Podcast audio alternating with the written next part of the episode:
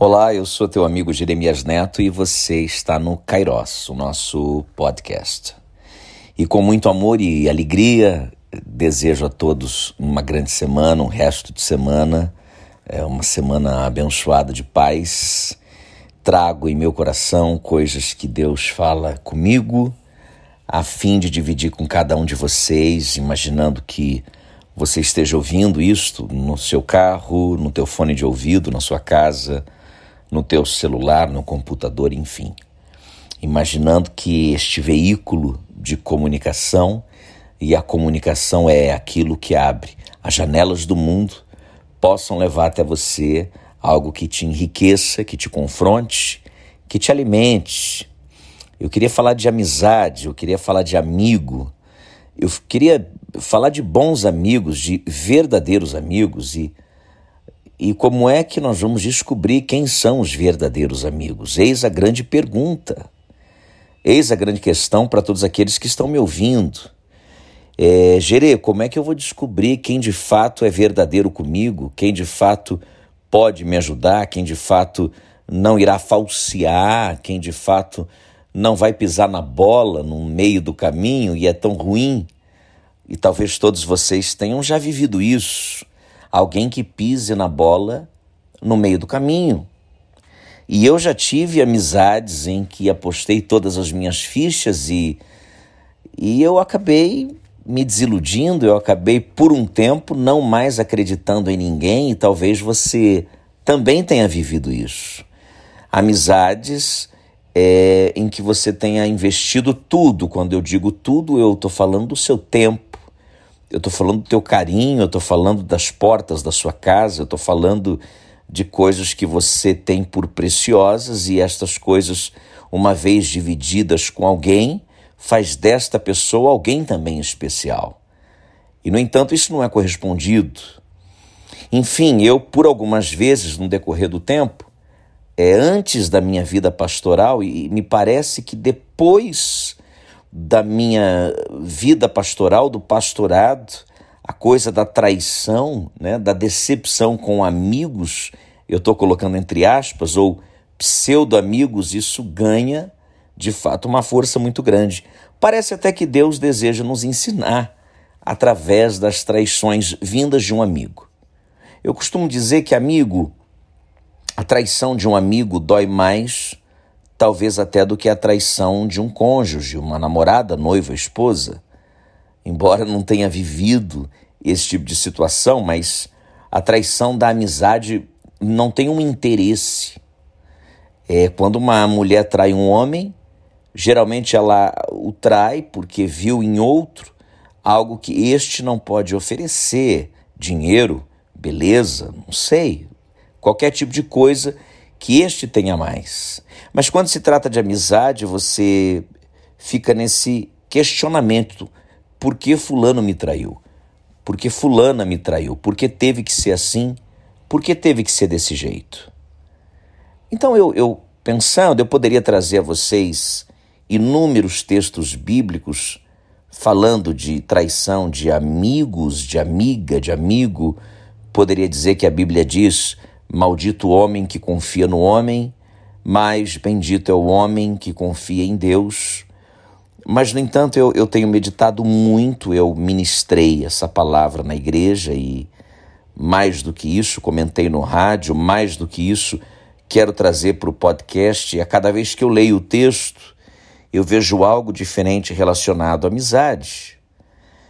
Em Lucas capítulo 7 diz: E depois de concluir todos estes discursos perante o povo, fala de Jesus, entrou em Cafarnaum e o servo de certo centurião, a quem muito estimava, estava doente e moribundo. E quando ouviu falar de Jesus, enviou-lhe uns anciãos dos judeus, rogando-lhe que viesse curar o seu servo.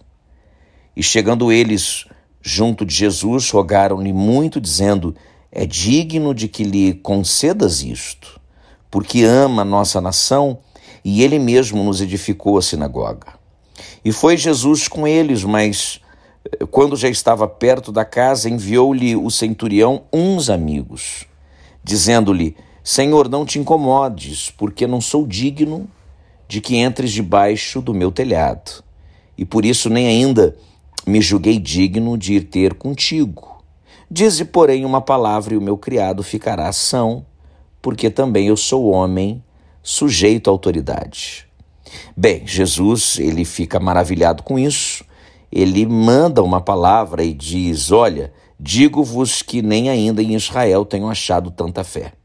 E voltando para casa, os que foram enviados acharam são o servo enfermo. Engraçado porque este centurião ele tinha muita gente que trabalhava para ele. É, muitos eram os servos que esse centurião possuía, mas um estava doente. Eram muitos, mas um amigo estava doente.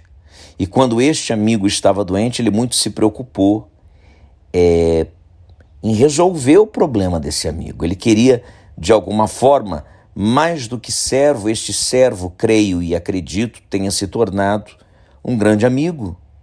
Um amigo em quem talvez ele confiasse e talvez fosse um amigo, ou melhor, um servo, que havia se transformado em amigo e, e que eles poderiam talvez trocar confidências, enfim. Ele se preocupa, vai atrás da solução que é Jesus. Mas ele procura amigos, amigos, amigos que deviam favores a ele. Quando ele vai procurar ali os religiosos, eh, os anciãos, ele havia ajudado aquele povo. Ele até construiu uma sinagoga para aquele povo, ele, ele fazia muitos favores, então ele se achou no direito de pedir àqueles amigos que o ajudassem. E aqueles amigos foram procurar o amigo que é Jesus, tentando uma barganha.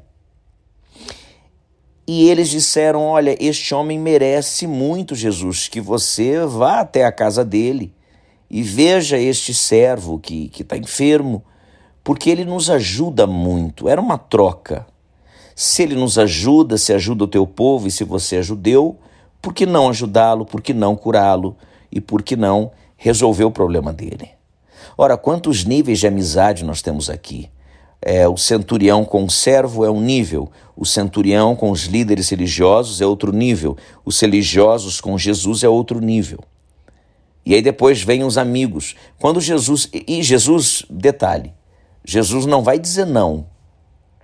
Jesus vai e Jesus vai caminhando. Jesus não disse não, eu não vou. Jesus disse sim, vamos, eu vou, eu vou com vocês, eu eu vou lá, eu vou resolver o problema. Mas quando eles estão no meio do caminho, este centurião envia até Jesus alguns amigos. A palavra de Deus vai dizer uns amigos.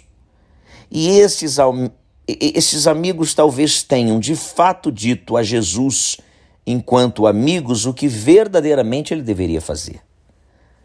Eu quero aqui soltar a minha imaginação e, e deixar que as coisas aconteçam e que você possa se aperceber disso que eu estou trazendo também.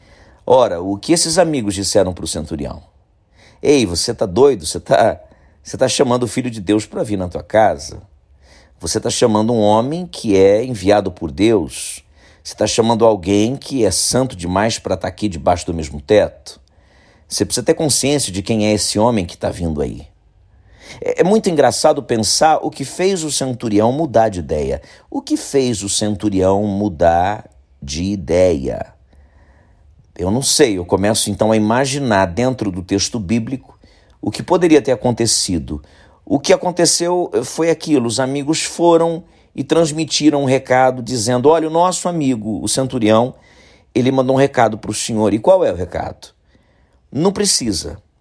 Como não precisa? Não precisa, ele não é digno de recebê-lo em sua casa. Ele não é digno, ele é um homem pecador, ele reconhece isso. E ele é um homem sujeito à autoridade, porque ele tem pessoas que estão debaixo da autoridade dele e ele também é sujeito à autoridade. Então ele pediu o seguinte para o senhor: manda uma palavra. Se o senhor mandar uma palavra, o servo, ou melhor, o amigo dele, fica curado. E Jesus se espanta com essa fé tamanha e absurda. Que fé era essa? De onde vinha essa fé? Fé, talvez, que fora desenvolvida num bate-papo com amigos. É como a passagem dos quatro amigos que levaram aquele homem em cima de uma maca e abriram parte do telhado e, e desceram aquele homem na frente de Jesus. É a amizade de Jesus e Lázaro fez com que Jesus, vestido de sua humanidade diante daquele túmulo, rende graças ao Pai e diz: Lázaro, sai para fora. Amizades verdadeiras suscitam coisas maravilhosas. Eu eu estou aprendendo ainda, né? Eu estou desenvolvendo esse papo ainda. Eu, eu ainda estou mergulhado nesse texto e, e absorvendo aquilo que eu posso aprender e que, e que você também possa aprender comigo. Olhando para a Bíblia, a gente encontra resposta para muita coisa. Encontramos respostas, por exemplo, para amizades que funcionam à base de troca, toma lá da cá. Não são amizades que perduram e muito menos que funcionam e muito menos que vão lhe trazer algum resultado. Amigo é amigo, amigo é verdadeiro, amigo se preocupa com o enfermo, embora tendo muitos, um único amigo enfermo tira a paz deste. Que nível de amizade você tem desenvolvido na sua vida? O que você faz pelos teus amigos? O que você tem feito pelos teus amigos? De que maneira você se comporta junto dos seus amigos? Que tipo de conselho você dá para os seus amigos? O que você faz? O que deixa de fazer? O que te toca? O, te, o que te comove? É, para quem você tem pedido? Quais são os níveis de amizade que você tem se envolvido e se relacionado. Pense nisso no Kairos de hoje. Talvez a gente consiga melhorar um pouquinho olhando para esse texto os tipos de amigos que nós temos. Deus abençoe.